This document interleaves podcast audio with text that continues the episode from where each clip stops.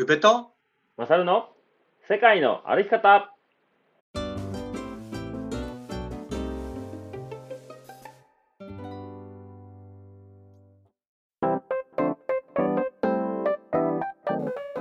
世界の歩き方。番組パーソナリティのマサルです。この番組は世界一周とロングトラの旅をしてきた宇部とマサルが日常の気づきや旅から得たこと学んだこと旅のエピソードを踏まえてお話しする番組でございます。本日は2月の25日土曜日。20時ですね。よろしくお願いします。はい今日僕の一人配信でございます。なんかここの番組で一人で話すの久しぶりですね。いつぶりかわかんないぐらいですね。去年8月に僕が一人で太平洋から日本海までのハイキングをした時にお互いまあ交互で、交互じゃなかったかな。僕は気分で上げてトレイル中から。で、僕が毎週土曜日というような形をとってたんですけど、それ以来ですかね。覚えている限り。で、10月ですね、去年の10月から個人的に地図にない道というポッドキャストを始めたので、それから一人で話すことがね、結構増えたんですよね。うん。なので、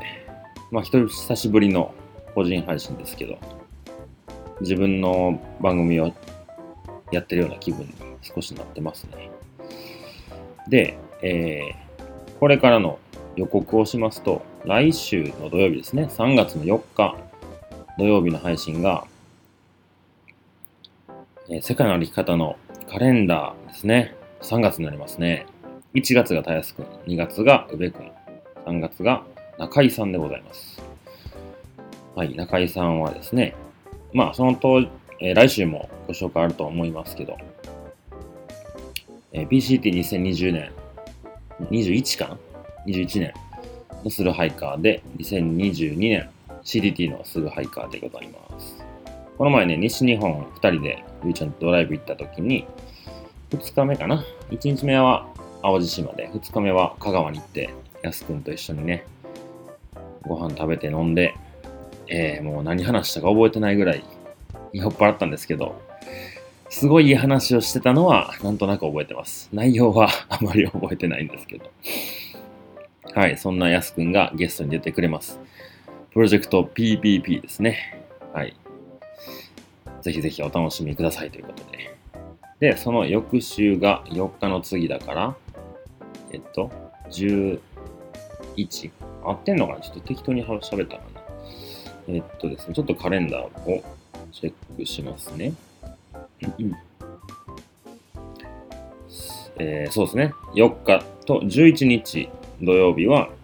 えー、ゆうちゃんの個人配信ですね。で僕ね、もうこの時に11日の配信日にはアメリカにいております。なので、それから18、25、で4月の1、8、15、22、29、おそらく1ヶ月半ほど、ゆうちゃんの、えー、一人の配信が始まって、まあ、世界の生き方、ウベバージョンですね。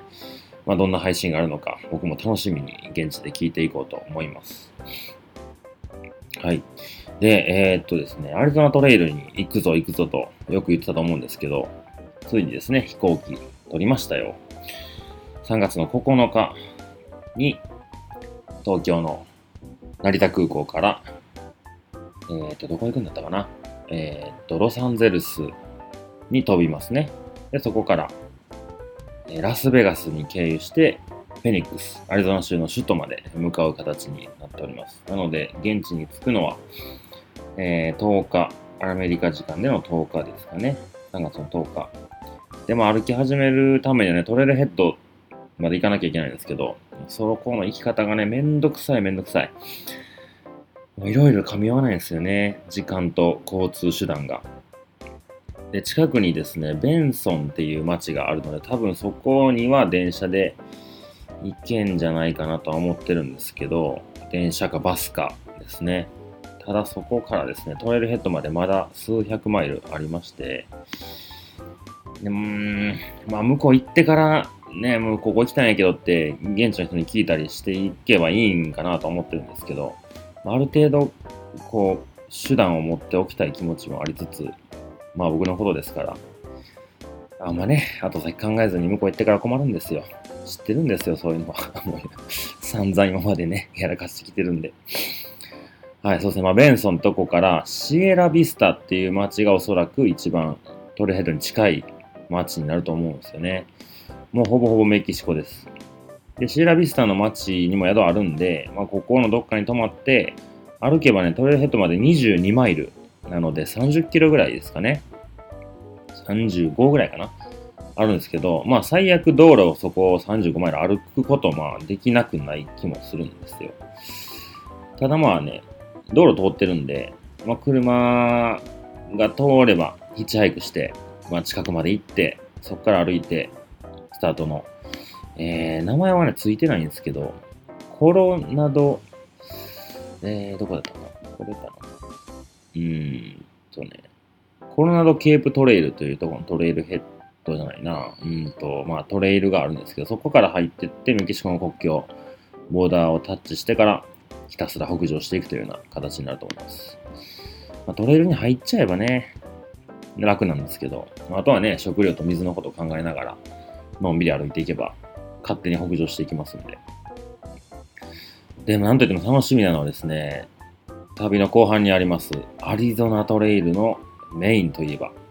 グランドキャニオン国立公園でございます。そう、この中をね、降りて歩くんですよね。で、対岸に渡って、ユタ州とアリゾナ州の州の境まで行ってゴールというような形なんですけど、うん。いやー、グランドキャニオンね、アメリカ僕何回も行ってますけど、行ったことないんですよね。めちゃめちゃ楽しみです。まあ、そんなところで、えっ、ー、と、アリゾナトレイルのね、あれこれの話は、おそらく去年ぐらいにゆうちゃんがアリゾナトレイルの話してくれたと思うんで、まあ、ここではいいかなと思ってるんですけど、僕の個人の地図にない道というポッドキャストの方でもう少し、まあ、詳しくアリゾナトレイル、僕が調べている状況だけですけど、まあ、こんなことがあってとか、どんな動物がいてとか、どんな植物がいてとか、なんかそんな話を、まあ、調べすぎずですけど、簡単なとこだけ僕も調べているので、まあ、そんなんご紹介して、まあ実際行ってみて全然ちゃうかったんやんけみたいになるかもしれないですけどね。まあそんな回を配信おそらくもうしてると思いますんで、よかったらチェックしてみてください。では、今回の本編でございます。ワイルドインテリジェンス。野生的で知性的な生き方ということでお話ししていきたいと思います。それでは本編いきましょう。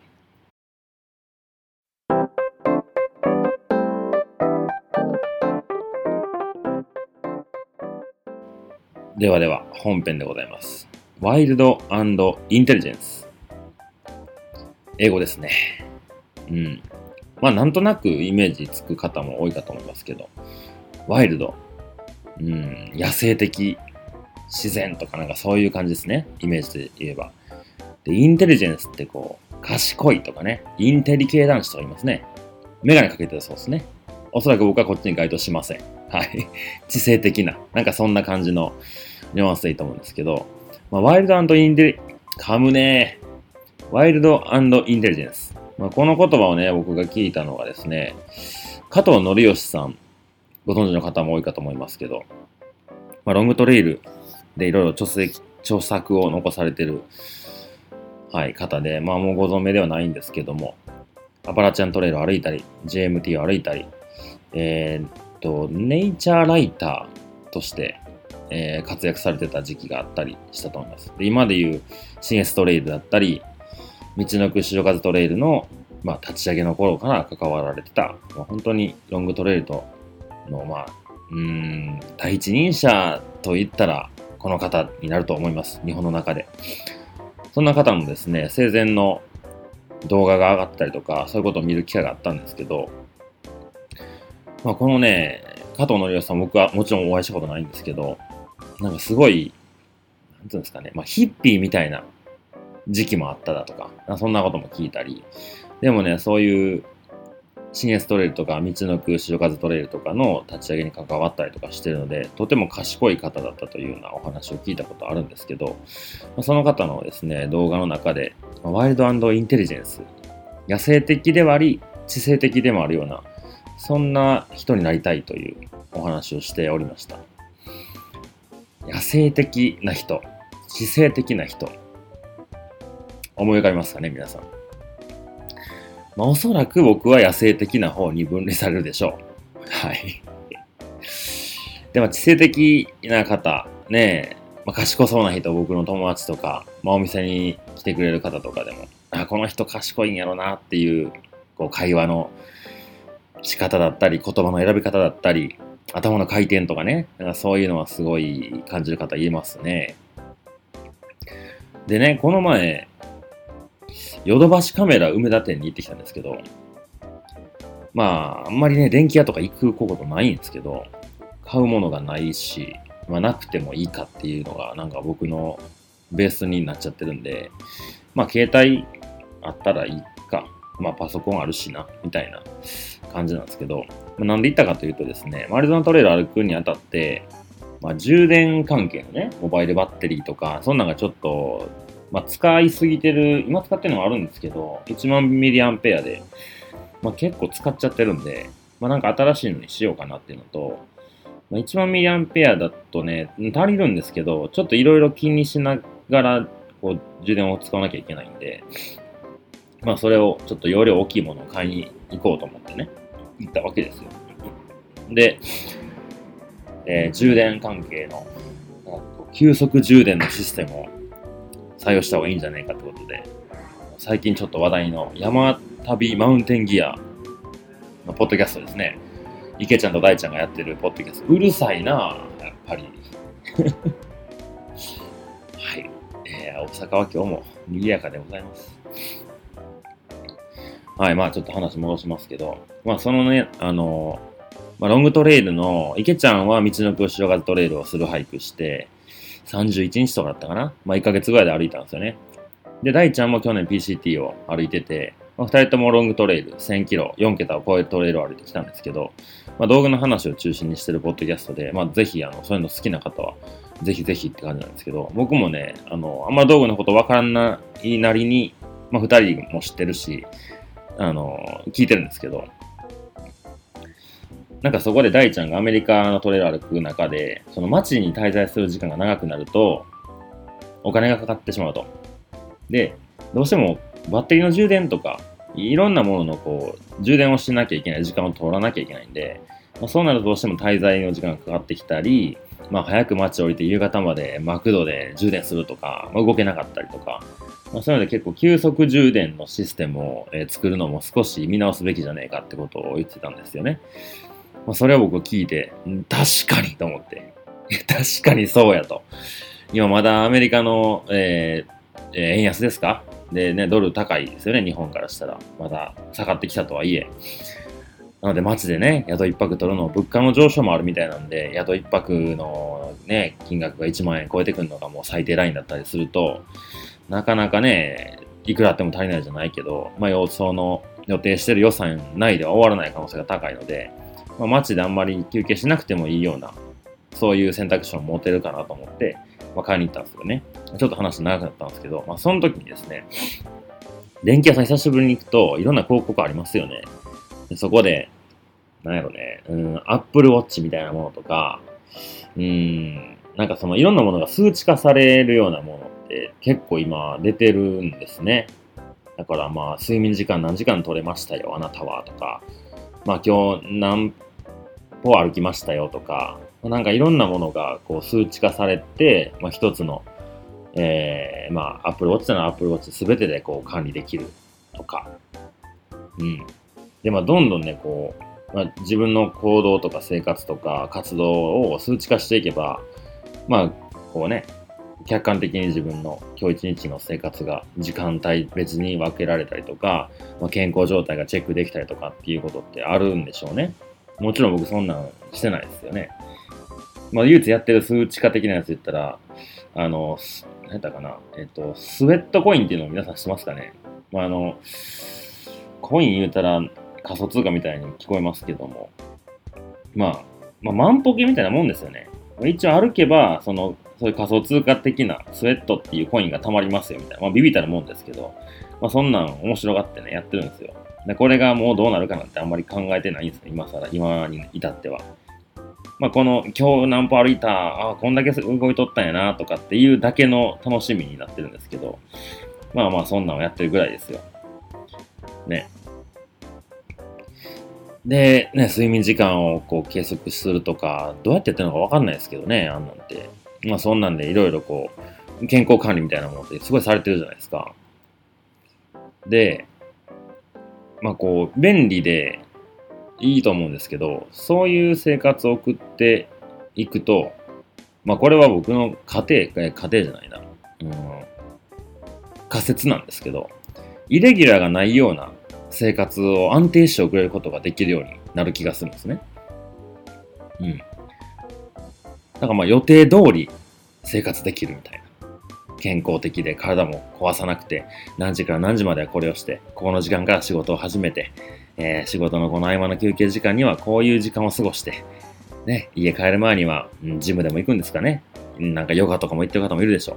まあ、そんなんで、えー、何時にはご飯を食べて、この10時以降はご飯食べません。で、寝る前には、ちょっとライトをね、暗くして、気持ちよくかけて、お香でも炊いちゃったりして、女子やな、それは。男性はそのことしてかわかんないですけど。まあなんかそんなんで眠りにつくと。もちろん朝ね、気持ちよく起きると思うんですけど、本当にそんな、それだけでいいのかっていう僕の疑問が出たんですよね。すべてが予定通りって安定した生活が送れる。いいですよね。響きはすごい。そうなんですよ。ここと、まあ、ワイルドインテリジェンス、何がかかってくるのかっていう話なんですけど、ちょっと話を戻すとですね、野生的っていう言葉を聞くと、どんなイメージですかね。野生的。まあ、僕がパッと思い浮かんだ、まあ、言葉、単語みたいな。まあ、動物ってそうですよね。まあ、動物園の動物とかペット以外の野生動物。野生的ですね。あとはこう、感覚的なもの。なんか楽しいなとか、うん、これうまそうも多分感覚的なもんですよね。あの人面白そうとかも多分そうやと思うんですけど、まあ、あとは本能とか直感とか言われたりすると思うんですよ。なんかそういう、なかなか説明のつかない感覚だったり、予定通りいかないような、そういったもの、まあその、その場その場で判断していくような、イレギュラーがあるような、なんかそういうのが野生的っていうようなイメージなんですよね。うん。で、一方、知性的な人、知性的っていう言葉を聞くと、うん、な賢そうですね。うん、なんかこう、読書とか、勉強とか、うん、まあいろんなものを数値化する先の話ですね。とか、計算ができるとか、なんかそんな風に、僕の中ではパッと出てきたんですけど、で、もちろん、野生的だけの人もいて、知性的なめちゃくちゃ賢い人もいて、どっちも持ってる人もいたり、バランスがいろいろあると思うんですけど、まあ、僕で言うと多分この野生的な部分に分類されるでしょう。で、最近ちょっとお店のこととかね、いろいろやっていることもあるので、ちょっとそういう頭を使うような時間もあったりとか、まあ、最近デザインとかそんな面白いなと思ってるんで、まあこれもね、もちろん自分がいいと思うデザインと見てもらう人がいいと思うデザインっていうのは多分違うんだろうなってこともなんとなく考えながら、まあ面白、面白がりながらやってるんですけど、やっぱね、この、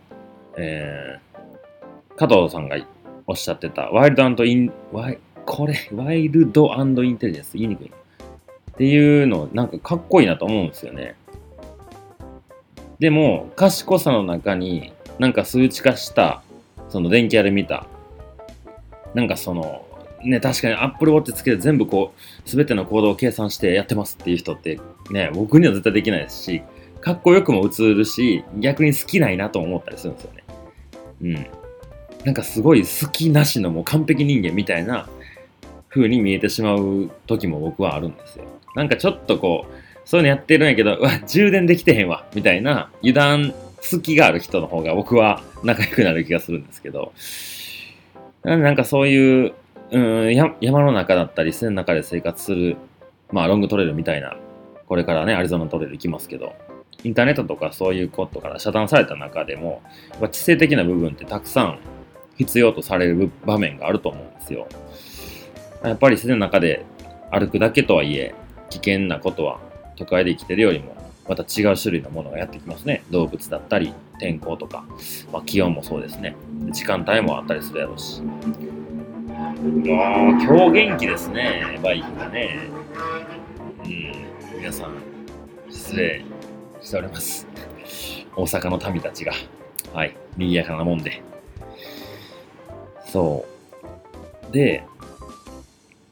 まあ本能的な直感だったり、まあ感覚とか、うん、野生的な部分っていうのも、自然の中で研ぎ澄まされてはいくと思うんですよね。なんかこう、なんか匂うぞみたいな、まあ嗅覚でですけど、まあ動物の獣の匂いだったりとか、まあすごい静かなところで聞こえてくる音とかっていうのに、こう反応して行動したり判断したりしていく場面もあったりするんですけど、なんか一方その、なんていうんですかね、こう、知性的な人性的って言葉で、なんかまあ勉強とはまた違うものだと思うんですけど、なんかすごいこう、いろんなことを詳しく知ってるとか、知識がすごいあったりとか、それが実際に実用できるフィールドがたくさん自然の中にはあるので、なんかその、なんかね、両方をちゃんと、えー、渡り歩いてる人ってやっぱ憧れるなと思ったんですよね。うん。なんか賢さ、野生的な中、本能的な中にも、賢さがあるみたいな。なんかそういう部分、僕もちょっと憧れはあるんですよね。で、宇部君はどっちなんでしょうね。まあ、どっちも持ってると思いますね。うん。いや、でもどっちか知性的な部類の人になるんかな。まあ、2年間のね、ロングトレイルと世界一周っていう旅に関しては、僕が初めてやった時はすごい本能的な人やなとは思ったんですけど、今振り返るとね。まあ、やっぱその瞬間瞬間を楽しんでいくし、まあ、悲しいことがあればしっかり落ち込むし、楽しい時は本当に楽しそうにね、子供のように無邪気にはしゃぐんですけど、まあ、そういった部分を初めに見たんですけど、ね、最近、ポッドキャストでもいろいろ話してると思いますけどね、そのブルーベリーのことだったりとか、まあ、ロングトレイルに行くため、行くきっかけになった、まあ、自分が親と同じような、まあ、道を歩きたかったと。20代の後半に結婚して、えー、子供ができてっていう道をたどりたかったけど、それができなくなってしまう。よく言ってますね。上の方程式が崩れたっていうふうにね。まあ、方程式はいっぱいつい、ね、こう、書いてはるんでしょうね。から今のブルーベリー農園のクラウドファンディングからの流れも、まあ僕は横でいろいろ聞かせてもらったり、まあこんな風にやろうかな、あんな風にやろうかなってアイデアがやっぱりすごい緻密で、うん、ちゃんと目標達成までやりきる人なんですよね。だからすごいどっちも持ってるなっていうのは感覚を覚えるんですよ。まあ、僕はなんか、こう野生的な部分の方が多いような気がするんですけど、そう、それでね、あの、地図にない道のゲストに出てきて、出ていただいた方が今まで2名いらっしゃいまして、1回目がね、谷くんですね。去年 PCT を歩いた熊本のハイカなんですけど、まあ、谷くんと、えー、もう1人はね、僕は多分1年目とかに紹介したと思うんですけど、えかっこいい大人たちという、まあ、5人を紹介した中のうちの1人で、宮沢寛さんという小笠原諸島、母島に住まれてる兄貴なんですけど、今もう58とかかなはい。まあ、そのお二人に出ていただいて、まあ、谷君を知ってる方は、皆さんご存知と思うんですけど、もう本能的な、もう計算はできないだろうなっていうぐらい、もう本能型、えー、野生的な魅力満載の男の子青年なんですよね。僕も大好きなんですけど。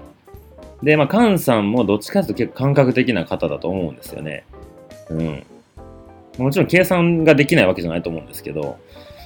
まあ、知識も確かにあるか。あるな。あるな。賢いもんな。なんだかんだ言うて。うーん。そうね。確かにどっちもありますね。カンさんに関しては。はい。で、まあ僕がね、そのゲスト、まあ地図にない道の中でゲストに来てほしいなって人は、ちょっと、まあ旅っていうもの、ロングトレイルってものだけに関わらず、僕がこの人おもろいなっていう人、こんな人に話聞きたいなとか、リスナーさんに聞いてもらいたいなっていう人を紹介してるので、結構オールジャンルで紹介していきたいと思ってるんですけど、まあ一旦まだこの二人で。でね、こういう人たちの話を聞くことも僕にとってはすごいね、うん、まあ知識を与えてくれてるんですよね。まあ、彼らの考え方だったり、うん、その行動に至った経緯だったり、背景とか、まあ、その行動をする今自分がいるっていうことにどういう努力をしてきたのかどういう道筋を立てて今に至るのかっていうのがもちろん人それぞれ違うんですよねそういう人の生き方がいろんな生き方があるっていうことがすごい僕にとっては考えさせてもらえる材料なんですよね。うん、なんか自分でこう本読んだり、なんか勉強したりっていうのがあまり僕は得意ではないので、まあ、人から教えてもらうこととかがすごい多いんですよね。うん。なのでまあなんかこれからね、ゲストまた、もう個人的な番組でやってますけど、そっちでも呼んでいきたいなと思ってます。で、ももしですね、まあ、地図にない道、もちろん皆さんが聞いているとは思ってはいないんですけど、もし聞いてない方いらっしゃったら、まあ、ゲストの回だけでもね、聞いていただけたらいいかなと思います。まあ、二人とも全然違うキャラクターなんですけど、やっぱもう学ばせてもらうことがね、たくさんあるんですよね。うん。なんかまあ、タニーをこう一言で言うと、愛に生きるような、もう愛に満ち溢れたような話をしてくれましたね。で、カンさんにに関しては、やっぱこう次の世代に何かを渡していくみたいな、なんかそんな感覚の話をしてくれましたね。で、3回目のね、ゲストはもう実は収録終わってるんですよ。で、アリゾナに行くまでに上がると思うんですけど、えー、そうっすね。まあ言ってもいいんか。いいか。はい、え、ー、と、ハイカータイム、ヤマト道の純喜くんですね。JK と言われてますけど、はい、純喜くんをね、読んで収録したんですよね。それもまた、まあ、彼のハイカーでもない、ハイカータイムの JK でもない、うん、大和道の JK でもない、中村純喜で出てもらったんで、全然ハイキングにまつわる話でもないような、いろんな角度から質問をしてみたんですよね。なのでまあ、結構長いんですけど、まあ時間ある時によかったら、また聞いてみてください。ということで、ちょっと話があちこち行きましたけど、ワイルドインテリジェンス。野生的で性的な生き方。ちょっと僕憧れてますっていうお話でした。ではでは、エンディングいきます。